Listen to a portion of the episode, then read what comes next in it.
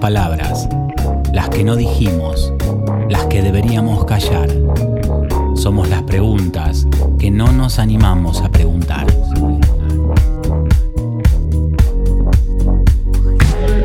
Somos cicatrices y la cura. La respuesta que no todo está tan mal. Ni tan bien. El aprendizaje, el trabajo acá, el aquí y el ahora, el ticket de vuelo en este mundo, la reencarnación y el más allá. Somos pasajeros, el pasaje y el destino.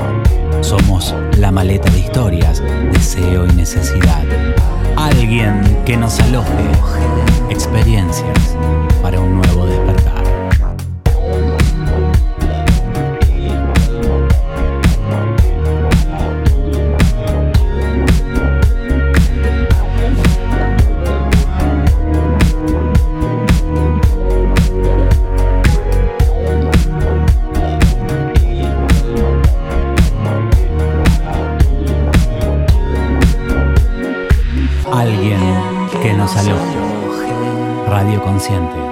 En tu canal frecuencial.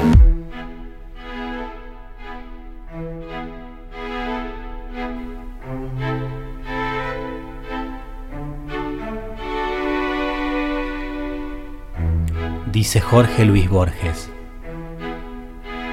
cualquier destino, por largo y complicado que sea, consta en realidad de un solo momento el momento en que el hombre sabe para siempre quién es.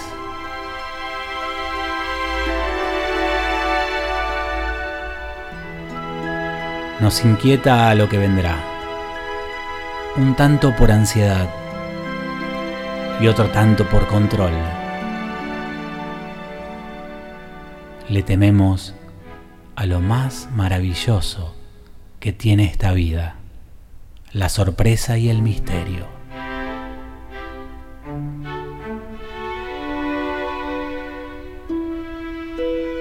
Tememos andar como aventureros.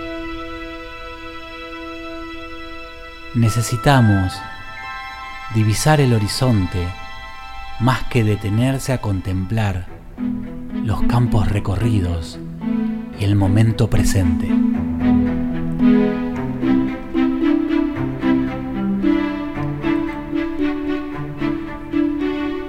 Por eso la muerte es el gran fantasma. Aunque no es tal si supiéramos en verdad quiénes somos y de dónde venimos. Hay maneras de morderle los pies al destino. Distintas formas de conectar con las líneas de tiempo. Las brujas siempre existieron y no son tan malas como nos quisieron hacer creer. Bienvenidos a alguien que nos aloje. Brujas. Buenas.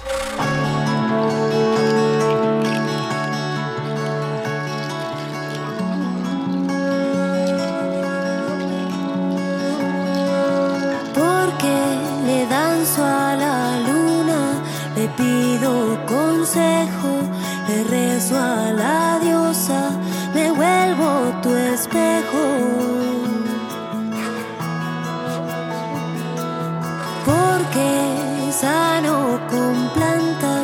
Las vuelvo remedio que curan el alma, también los desvelo.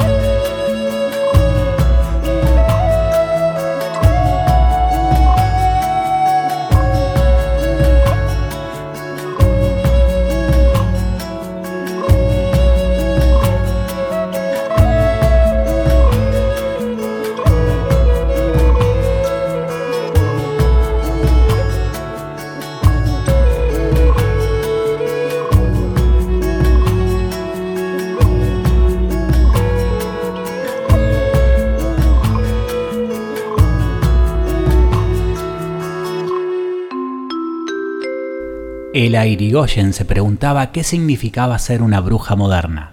Lo que escribió se convirtió en la primera canción de Luna Santa. Desde México, Luna Santa, bruja. Hoy se sube a la nave de alguien que nos aloje. Invitamos a Romina Molinas y a Melissa Brunone. Juntas tienen Maktub, talismanes, cristales y algunas cositas más que descubriremos en el programa. En este primer bloque, tarot y futuro. El, tarot lo que hace es eh, trabajar las energías que hay disponibles y te marcan eh, una guía de lo que vos podrías cambiar y modificar para estar mejor vos en cualquier aspecto de tu vida, ¿no?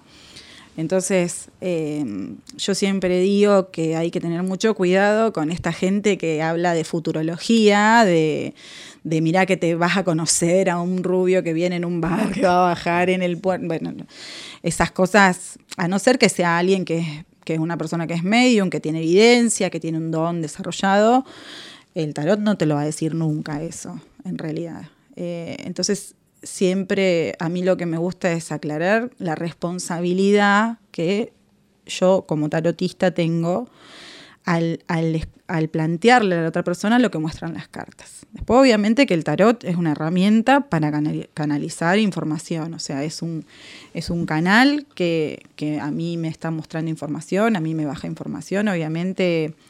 Eh, bueno, todos, todos tenemos nuestros guías y nuestros maestros que nos acompañan tanto mis guías como los guías de la persona que, está consultando, eh, nos van indicando qué es lo que hay que trabajar para, para progresar, para mejorar, para, para desenmarañar, para poner en movimiento algo. Pero bueno, no, no, no, es, no es futurología, nada. Yo recomiendo que, que si hay alguien que te dice, bueno, mira, eh, mañana te vas a ganar el kini y bueno, que me, que me avisen a mí también. Sí, claro, que avisen a todos. No, no, eh, está bueno eh, explicarlo porque también un poco quiero hacer las preguntas que, que surgen del otro lado. Sí. Que, que bueno, eh, la gente tiene ideas o, preconceptos de todo. Aparte lo que te va a decir el tarot es lo que vos tenés que trabajar. O sea, no podés quitarte esa responsabilidad bajo ningún punto de vista. Claro. Eh, hay mucha gente que cree que es, eh, sí, obviamente que es mágico, pero no, no es magia. O sea, todos somos responsables de los cambios que tenemos que ejecutar en nuestra claro. vida. Y probablemente, probablemente no, el tarot lo que va a hacer es indicarte ¿Qué son los cambios que vos tenés que hacer para, para llegar a eso que vos anhelás? Claro, no, obrar en consecuencia de lo que dice, sino hacerse cargo y poder accionar. bueno, lo que tenés que. La, energía está disponible para esto. Bueno, vos tenés que ponerlo en función. Sumado a que es. Te consulto hoy, vamos a decir, y bueno, tengo determinadas cartas. Eh, están trabajando con la energía de hoy. Exactamente. Dentro de tres meses va a dar otra cosa porque... Porque también va a pasar que vamos a... O sea, va a estar... Depende de lo que vos hagas de acá a tres meses, va, va a estar otra energía disponible. O sea, depende... Lo, o tal vez la misma porque no hiciste nada. Claro. Y las cartas te van a volver a decir que tenés que enfocarte en esto. Claro, por eso aclarar que la que somos dueños, nosotros manejamos. Todos somos dueños de nuestro propio destino. Sí no hay otra, no hay, no hay, no hay soluciones mágicas ni, ni bueno. Eh, sí, cualquier persona, eh, más allá del tarot, eh, por cualquier otra persona que, trabaje con, alguna técnica holística, siempre te va a decir lo que vos necesitas trabajar para poder estar mejor o lo que vos necesites conseguir. Pero bueno, siempre la responsabilidad es de la persona.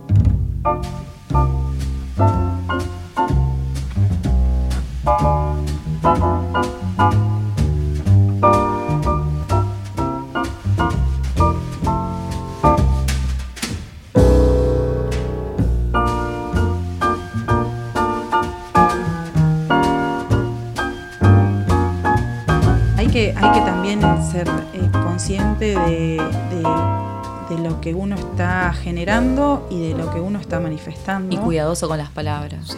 Y además eh, hay que estar abierto. Eh, yo quería apuntar a esto. Me ha pasado de hacer tiradas de tarot con gente que, bueno, a ver, a ver esto, a ver cómo... A, prueba. A prueba, como a ver mm, qué... Y, me ha costado horrores porque estaba tan cerrada la persona que estaba delante mío. Pero tan cerrada que me costó tanto leer eh, el mazo porque es un intercambio de energía.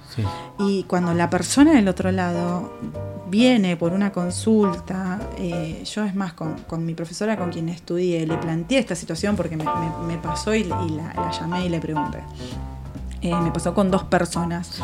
Y, me dijo, no, no, no, cuando es así vos anulás la tirada y, listo, si tenés que devolver la plata, devolvés y todo, porque la otra persona no está disponible para escuchar ni para... Entonces, eh, no, esto es un intercambio de energía. Eh, entonces es, un poco eso, hay que estar abierto a que la carta te diga no. Claro, y en todo lo que es manejo de energía, o sea, desde el Reiki, que es imposición de manos, tú, eh, te envío, te envío, puede estar a distancia, puede estar cerca. El receptor tiene que aceptar esa energía. Tal cual. Es lo mismo cuando haces radiestesia. Vos mm. podés hacer radiestesia a distancia, pero primero tenés que pedir permiso para poder entrar en el tubo de energía de esa persona.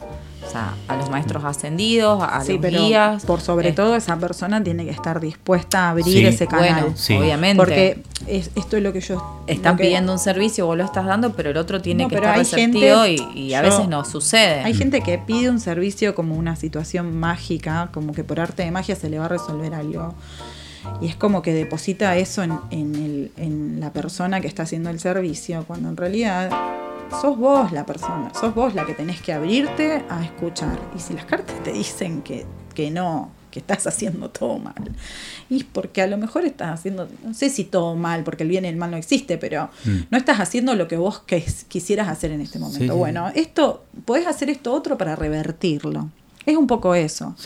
Pero todos debemos estar abiertos, eh, sobre todo a escuchar, y a escuchar a veces algo que no nos gusta, que en el fondo sabemos que es así. pero bueno. Inclusive pasa también cuando uno eh, concurre a hacer terapia de biocodificación. O sea, si vos no estás dispuesto a laburar en, en esa chamba que te toca, que sabés cuál es el proceso que tenés que hacer para poder sanar, eh, no sirve de nada que vos vayas a consultarle a otro para pedirle ayuda.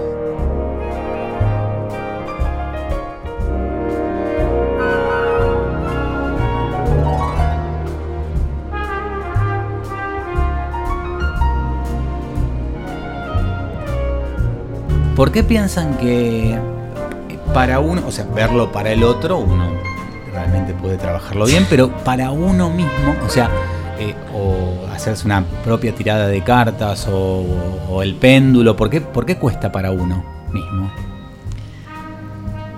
difícil eso. Es difícil. Es difícil. A mí me ha pasado de preguntar con el péndulo y que el péndulo no me Directamente. no, te ignoró. A mí también me pasa que, Si no me registro, me clavó el visto y no me contestó. el tarot nunca me falló. Debo reconocer que siempre me dice lo que no quiero que me diga, me lo dice igual. Claro. Pero con el péndulo tengo algo puntual que más de una vez me estimo que está sesgado por mi deseo, intención, eh, mi intención de que me responda a determinada cosa, me lo responde cuando es con respecto a mí, ¿no? Entonces está muy, está, es muy difícil, como en todo en esta vida, es mucho más fácil eh, ver algo para los demás que para uno mismo. Claro. Eh, para eso están las amigas, entre nosotras, nosotras nos decimos siempre... Nos cacheteamos. Sí, pero yo siempre digo como hermanas, ¿no? Con, con amor, de esto de, che, mirá, esto... Bueno, es, lo mismo. A mí me parece que para uno, en, cualquier ámbito, en cualquier aspecto, eh, eh, es medio como que a veces se confunde con el deseo propio de cómo uno quisiera que fueran las cosas. Claro, creo que tiene que, tiene que ver con eso. y porque uno, por supuesto, decir, bueno, logré vaciarme y ahora sí. Pero bueno, lograr vaciar es lleva un, varias semanas. Sí, a ver, uno a veces cree que ya tiene una situación superada y no es así. Porque, eh, claro, digo, logré Hasta que vaciarme. el Yo monstruo soy el aparece mismo de juez. vuelta y te, te muestra de que ese fantasma sigue estando en tu cabeza y que tenés que seguir laburando ahí. Claro, claro, claro. Sí. Eh, ¿Qué piensan cuando una situación se presenta varias veces? Que Eh, no aprendiste. Ahí está. Que no aprendiste. Por lo Ay, menos, pero qué difícil. Aparte, decís otra vez lo mismo, pero Claro, che. claro. eh, si estás repitiendo, estás haciendo algo mal. O sea, Sí, de todos modos yo. estás enten- cambiando. Entendí que a veces la vida también te pone las mismas situaciones para ver si realmente aprendiste y qué es lo que decís. En el momento en que identificás que estás repitiendo, ya hay algo ahí que cambió, porque las otras veces que repetiste no, no te das cuenta. En el momento en que identificaste que estás repitiendo y podés, por lo menos, ¿no? tratar de tomar una decisión distinta, que no sabes cuál es, porque estás acostumbrado a manejarte o a, o a- Sí, o seguir sosteniendo. o- eh, eh, es como ahí empieza el cambio, ¿no? En uno, en, en el- en esto de que uno repite, identificarlo y después lograr eh, modificar esa acción que uno tiene, ¿no? Sí. A veces uno dice, che, no sé ni qué, ni, ¿y esto cómo se hace? Porque siempre lo hice así, nunca me dio resultado, pero es la única manera que yo conozco Claro. de ejecutar alguna acción. Bueno, es eso. Y darse la oportunidad de descubrir que hay otras maneras de, de comportarse. Y después, viste que ocurre la. cuando está prendido, se pasa la, la repetición, pero ya leve, donde no hay. no, no afecta Sí, a uno. ya está, no hace mella. No te toca. Y empieza la repetición en un, en un otro conocido o cercano, donde uno ya le puede aconsejar. Eso Claro, porque en genial, ese- realidad ese te, enlace. muestra, Sí. te, te muestra al otro, es lo que hablábamos hoy a la tarde, Sí. que decís, me vi yo en mi yo antiguo Eso. haciendo eso que yo hoy no haría. Eso. Y es, es eso, ¿no? De decir, uy, mira, yo, yo estuve ahí, Claro. pero pude salir de esa y salí de tal manera. Y que vos a lo mejor no le vas a dar la respuesta servida en bandeja a ese, a ese amigo que le está pasando lo mismo que a vos a lo mejor, pero le estás dando la mano para que vea de que por ahí no es y que pueda salir. Y después está el otro si lo toma o no, o si sigue repitiendo y se queda en eso, Claro. en su situación de víctima. Eh, Tal cual. Me lleva a pensar con esto, es que, porque, eh, claro, uno hay que titular, hay que etiquetar, porque bueno, pero podemos pensar que todos somos terapeutas, todos, absolutamente todos, porque cuando vos entendiste una cosa y tenés un amigo que se lo explicaste, estás haciendo la, la terapia de para que al otro no le Y si- pase. Y si te pones a pensar, Mm. a todos nos pasan las mismas cosas. A todos, no importa la clase social, ¿verdad? no, No importa la generación, a to- todos vivimos los mismos conflictos, los mismos. Todos vivimos lo mismo. Bueno, está en uno tratar de, de cambiar, de modificar, de no sé, lo que necesite, ¿no? Pero a todos nos pasan las mismas cosas. sí. Que nadie crea que, uy, a mí me pasó esto y qué pensará. Pues no, al otro también le pasa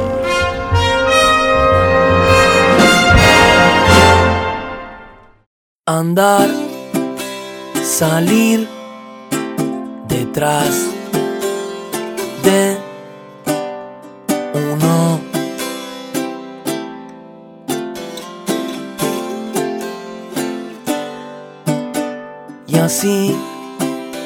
dejar atrás a uno.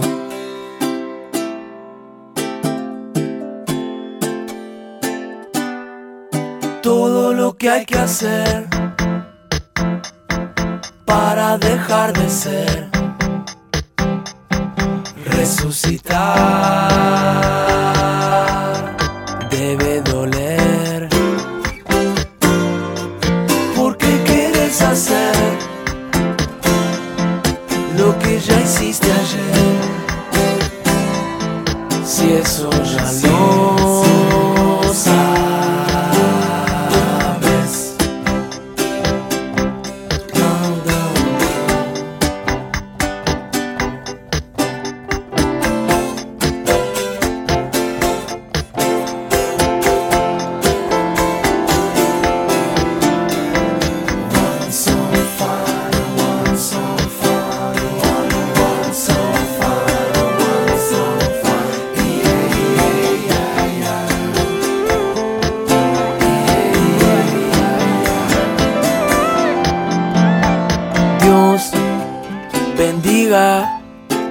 a mí, amiga, por haberme tratado bien a lo largo del tren.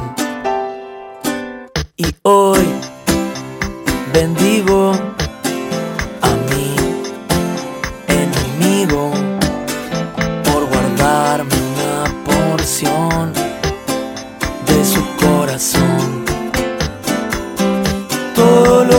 hacer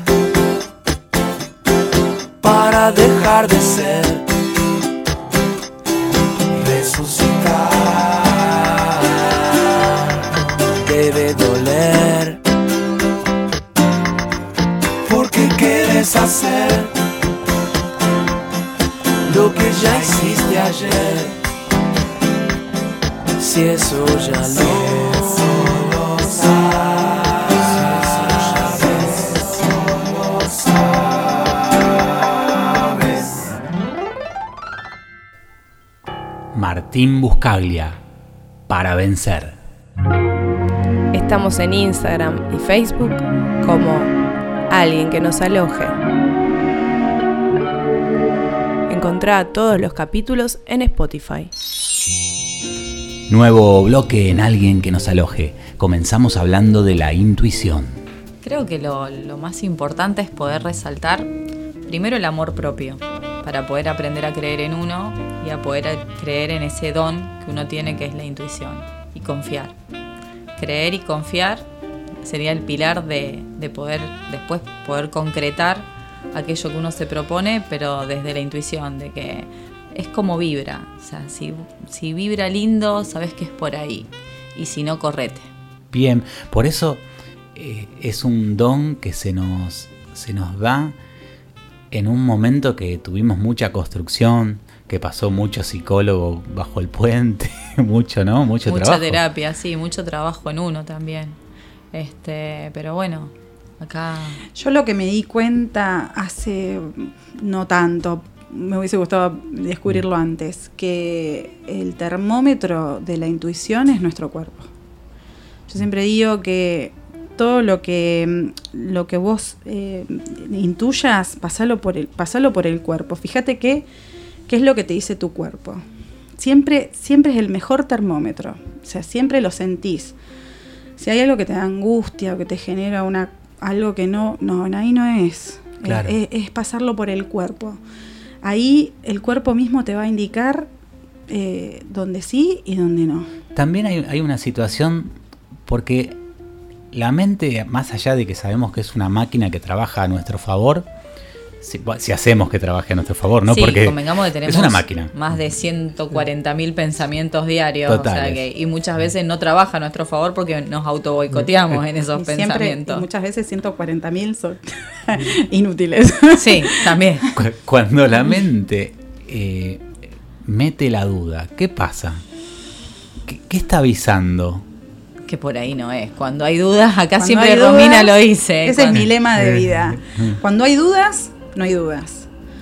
Siempre, esto yo siempre lo digo porque me lo dijo alguien hace muchos años y entendí que era así. Eh, cuando hay algo que vos querés para tu vida, lo sabés con certeza. Cuando aparece alguien en tu vida que vos querés, cuando aparece un grupo de música que a vos te gusta, vos al, al instante sabés que te gusta.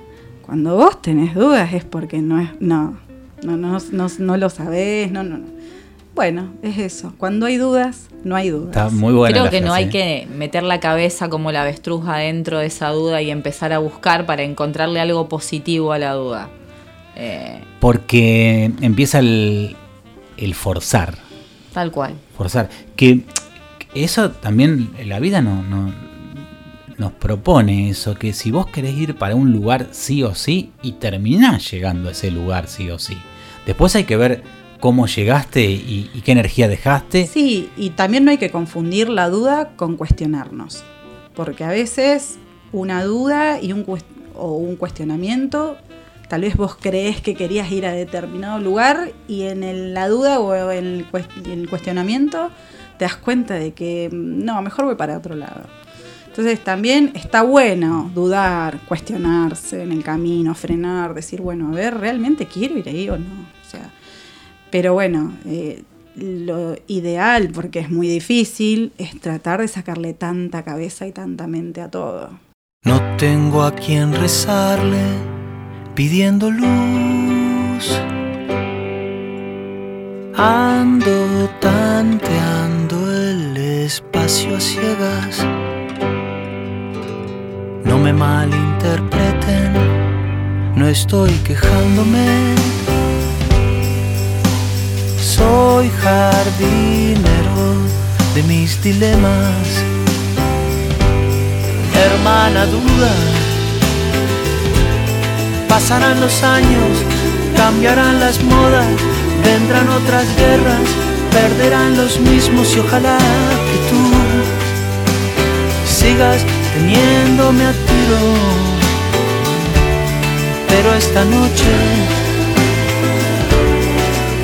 hermana duda, hermana duda, dame un respiro.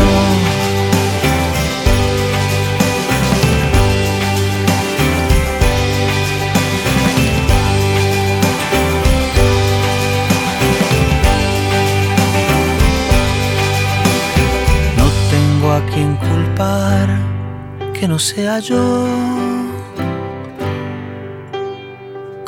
Mi reguero de cabos sueltos. No me malinterpreten, lo llevo bien. O por lo menos hago el intento hermana duda. Pasarán los discos, subirán las aguas, cambiarán las crisis, pagarán los mismos y ojalá que tú sigas mordiendo mi lengua. Pero esta noche, hermana duda, hermana duda, dame una tregua.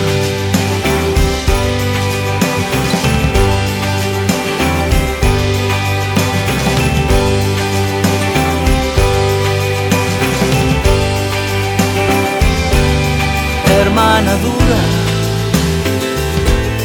Pasarán los años, cambiarán las modas, vendrán otras guerras, perderán los mismos y ojalá que tú sigas teniéndome a tiro. Pero esta noche, hermana dura, solo esta noche, dame un respiro. Jorge Drexler, hermana duda, en alguien que nos aloje, Historias de vida motivadoras, valija de historias, terapias holísticas, medicina consciente y viajes al inconsciente. haremos base en la sanación del ser. Ahora, ahora, sin esperar afuera. Ponemos en marcha la nave y a volar, y a volar, y a volar, y a volar, y a volar, y a volar. A volar.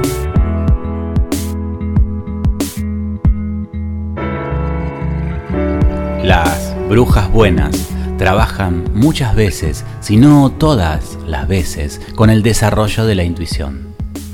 Todo lo que hace un ser humano sucede a partir de la información que ha acumulado. Información no significa lo que lees en un libro o un periódico. Los cinco sentidos acumulan constantemente información a través de lo que ves, oyes, hueles, saboreas y tocas. Esto sigue ocurriendo incluso cuando duermes profundamente.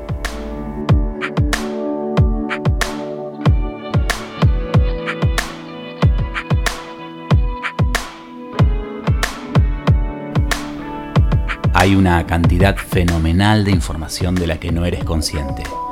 Basta con que veas el hecho de que puedas caminar. Caminar es tan sencillo, pero si analizas el proceso de lo que se requiere para caminar sobre dos piernas, es un proceso extremadamente complejo. Cómo se desplaza el peso, qué ocurre en los músculos y cómo sucede todo es un proceso fenomenalmente complejo. Si tienes que entender esto lógicamente te volverías loco. no lo conseguirías, aunque lo estudies durante toda una vida. Es así de complejo, pero todos podemos caminar. Sabemos eso intuitivamente, no intelectualmente.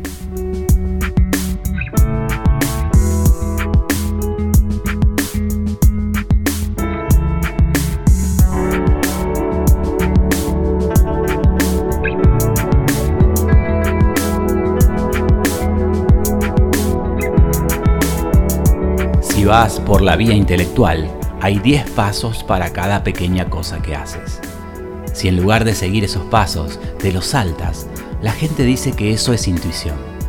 Pero la intuición no es una dimensión diferente de percepción, es una dimensión diferente de calcular. La estás calculando más rápido, pero sigue siendo la misma información. Si tu cerebro se vuelve más intuitivo, puedes usar mejor lo que sabes.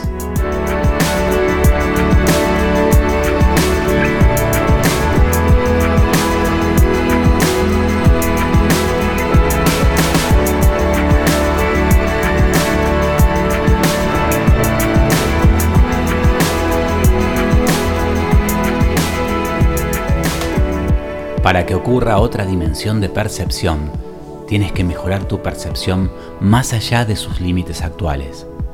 En eso consiste la espiritualidad, en mejorar tu percepción. En esencia, ser espiritual significa ir más allá de lo físico. Si una dimensión que está más allá de lo físico se convierte en una realidad viva para ti, eres espiritual. Cuando digo físico, no se trata solo del cuerpo y de la mente. Todo lo demás que percibes a través de tus cinco órganos de los sentidos es físico.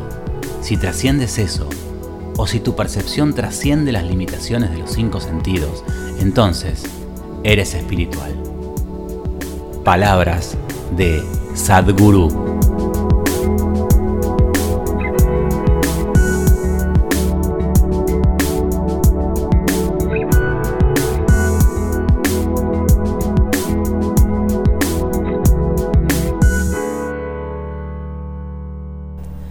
Alguien que nos aloje en las redes sociales. Pueden encontrarnos en Facebook, en Instagram, ahora también en Spotify y en iBox.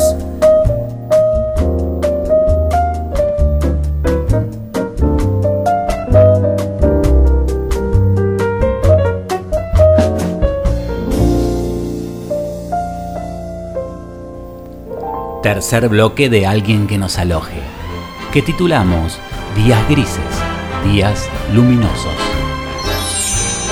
Creo que es vivir en coherencia mente-corazón. Claro, ese es el eje Eh, es el ideal que de, de ahí se deriva tener una vida de, de goce. plenitud. Vos es que últimamente no, no, no me. No, sé- no sé si decir.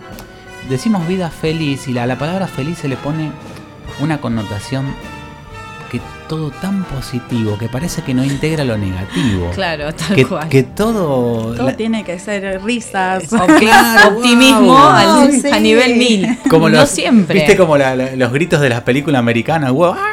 Viste todo Sí, como. no, también todo son euforia. varios los días grises en uno, ¿no? Entonces, bueno, hay que, hay que, hay que abrazarlos a los días grises. Hace poco eh, que, que tuve esos días así grises, vamos a decir, yo decía, pero bueno, hoy no estoy haciendo chistes, hoy no estoy haciendo, no tengo el humor que suelo tener siempre, pero déjenme.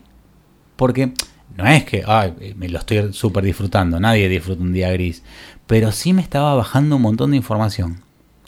O sí lo podés disfrutar, porque a veces el meterse para adentro, el estar en silencio, el poder escucharse, es también autoconocimiento. Claro, porque me bajaba la información que en el estado eufórico no te bajaba. Creo que cuando haces el mix de esas dos informaciones, ahí sale algo nuevo. Es como, viste, cuando vas en la ruta y vas fuerte, que el cartelito no lo llegás a leer, Sí. ¿entendés? Sí. Esto es lo mismo. Muy o buen sea, ejemplo. Vamos despacio, podemos ir observando Sí, el sí, camino, sí. el paisaje, lo que hay, Sí, sí. y en, en la observación está esto me gusta, esto no. Cla- Es el sembrar y cosechar. Tal cual. Es esa, esa rítmica. Yo quería hacer hincapié en esto de que dijiste del déjenme, que en realidad es, me tengo que dejar a mí mismo, porque es más eh, la percepción propia de uno mismo, que cómo no voy a estar alegre y no voy a estar diciendo chistes y, Y en realidad cuando uno entiende que es uno el que se tiene que permitir el, el día gris, el bueno, nada, hoy no tengo ganas, me lo permito. Mañana es otro día, todo pasa. Claro. Todo pasa, Claro. lo bueno y lo malo. Hay que tener claro eso, que hay que permitirse transitar lo que, lo que toque, lo que, lo que vaya. Porque así, también si, si yo soy gran observador de la naturaleza, si os- observamos el, el clima, que lo tenemos siempre como a mano, el clima tenemos eso, tenemos el día soleado, el día con lluvia, el día gris, el día... Y todo tiene una, una, una fun- una funcionalidad cíclica. Sí, y una belleza. Sí. Porque así como los colores en verano son más brillantes y más vibrantes, el otoño tiene lo suyo, su- las hojas marrones.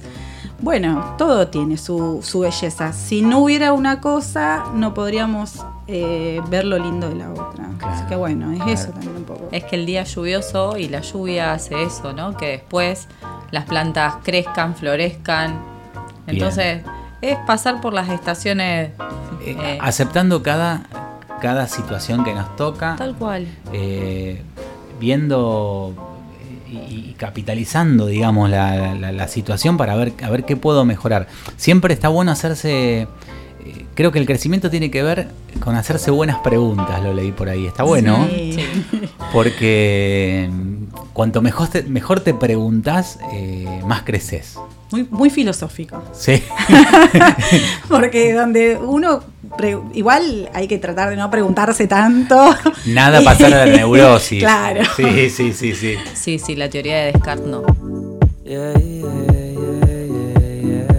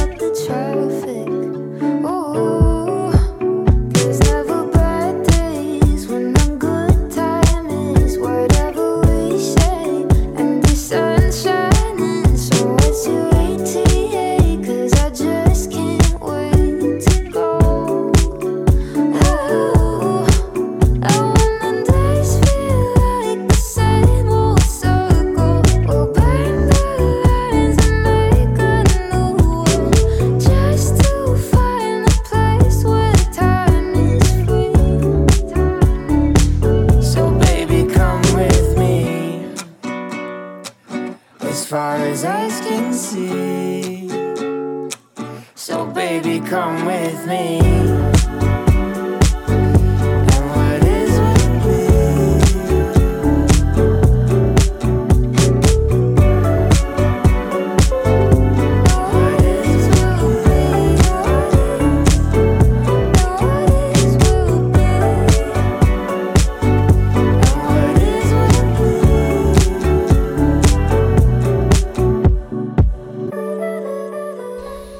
Lo que escuchábamos en la valija musical.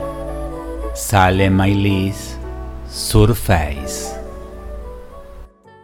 Vámonos de viaje, flashemos en otro lugar, peguemos pasaje, te llevo lo que quieras llevar.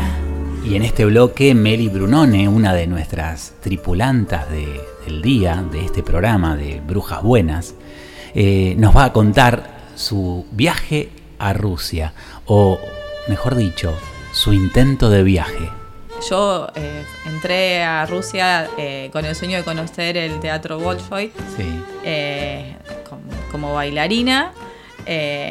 Éramos un grupo de, de muchas nenas y adolescentes que viajábamos bajo la tutoría de nuestra profesora pedagoga rusa. Sí.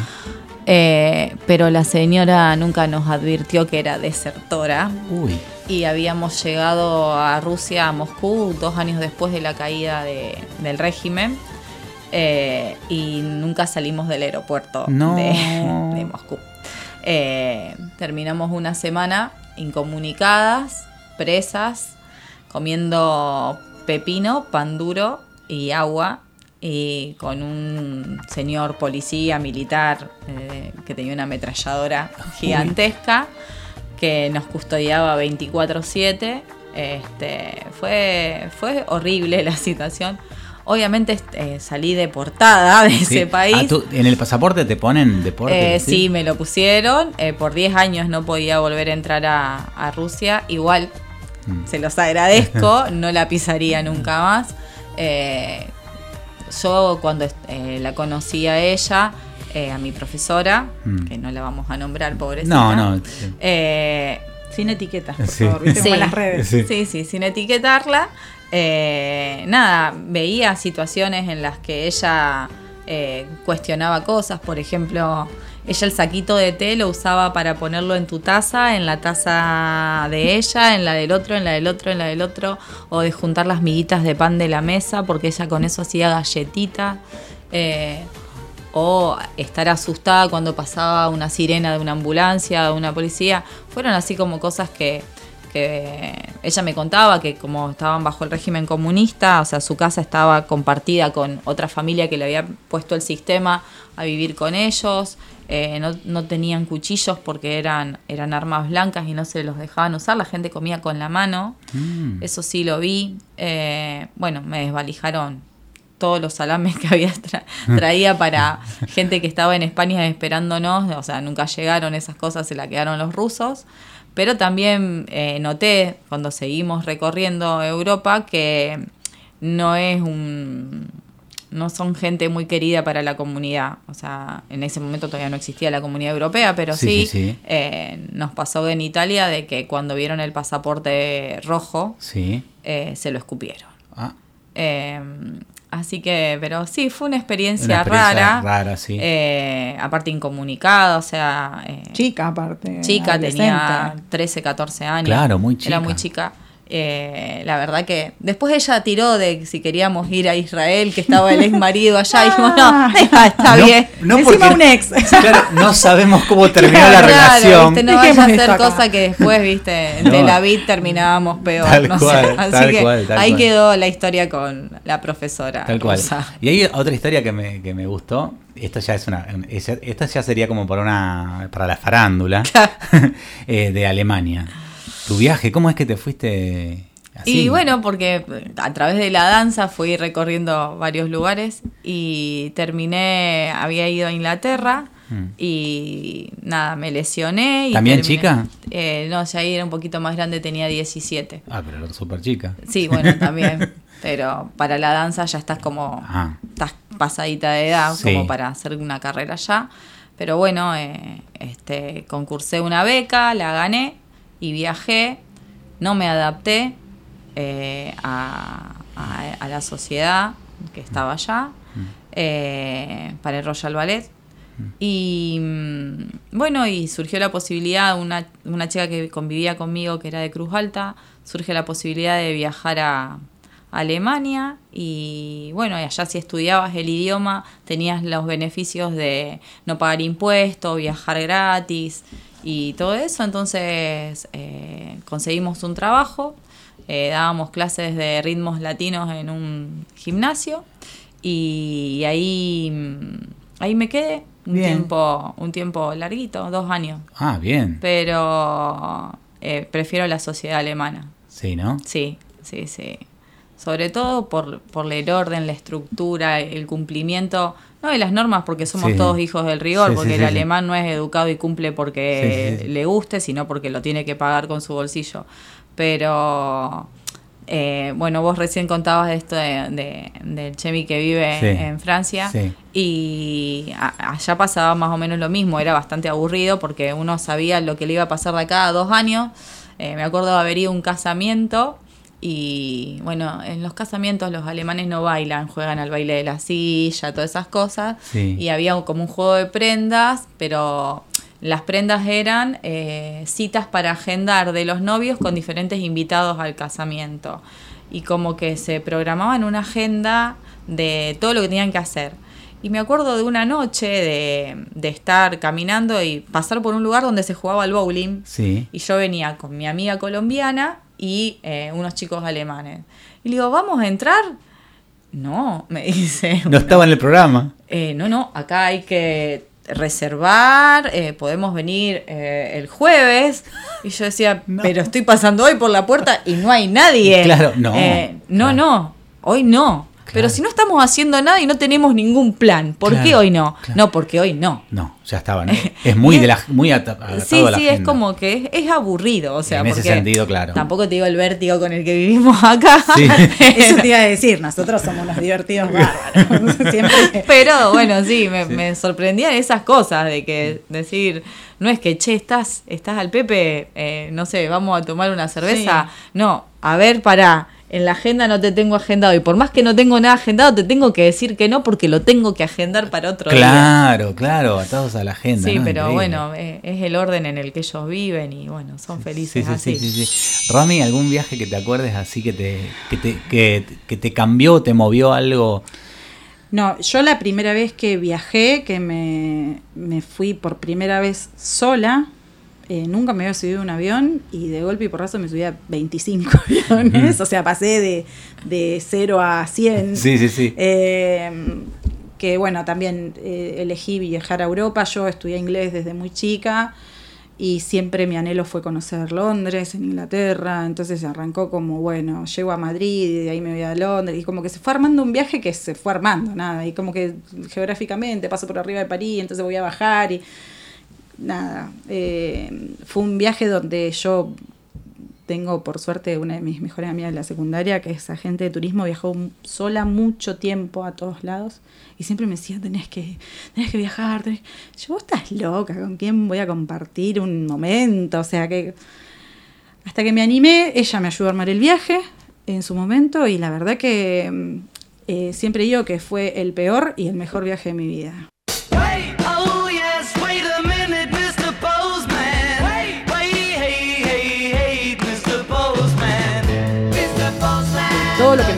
Escapando. En ese viaje me encontré con, todas las sombras, con todo lo que yo, eh, todos mis miedos.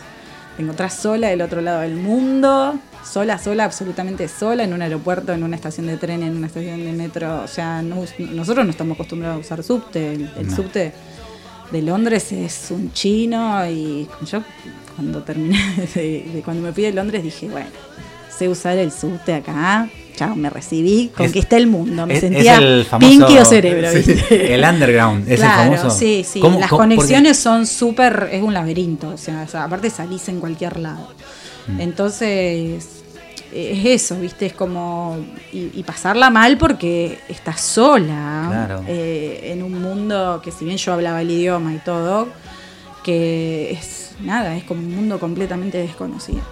Pero fue fabuloso, yo volví otra persona, Claro. realmente. Y Recomiendo profundamente que la gente viaje sola porque una vez que lo haces te das cuenta de que no hay nada que no puedas hacer en esta vida. Eso, creo que empodera mucho ese tema de encontrarse con uno, acá estoy.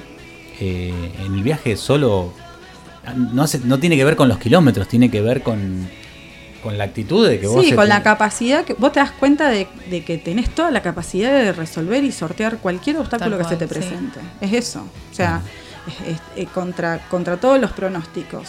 Bueno, no, o sea, lo pude sortear, lo, sol- lo resolví, salí aireoso de esto, listo. O sea, es eso. Sí. Y entonces cuando te empezás a dar cuenta de que podés hacer un montón de cosas que creíste que no eras capaz, eso te da un empoderamiento.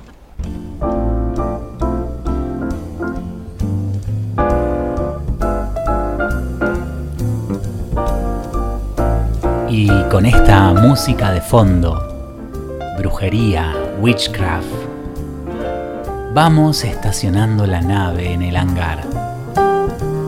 Como verán, reporteamos a dos brujas buenas, Romolinas, Meli Brunone, que contaron un poco cómo viven, qué piensan, qué hacen. Aunque, si les digo la verdad, no contaron todo. Se guardaron algunas cositas. Algunas cositas como buenas brujas que son. El mundo siempre estuvo dividido en dos. En el espejo también veo lo que no soy. No soy mi padre, me dije a los 15 años y eso también me reflejó. Estoy harto de las definiciones y a su vez me asusta no delinear. Mientras el mundo pide resoluciones, mi niño solo quiere jugar. Jugar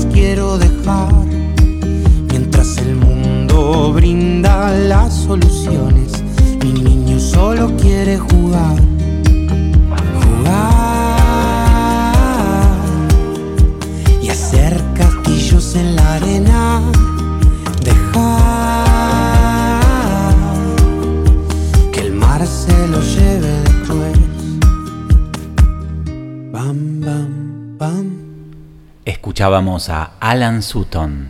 El mundo siempre estuvo dividido en dos.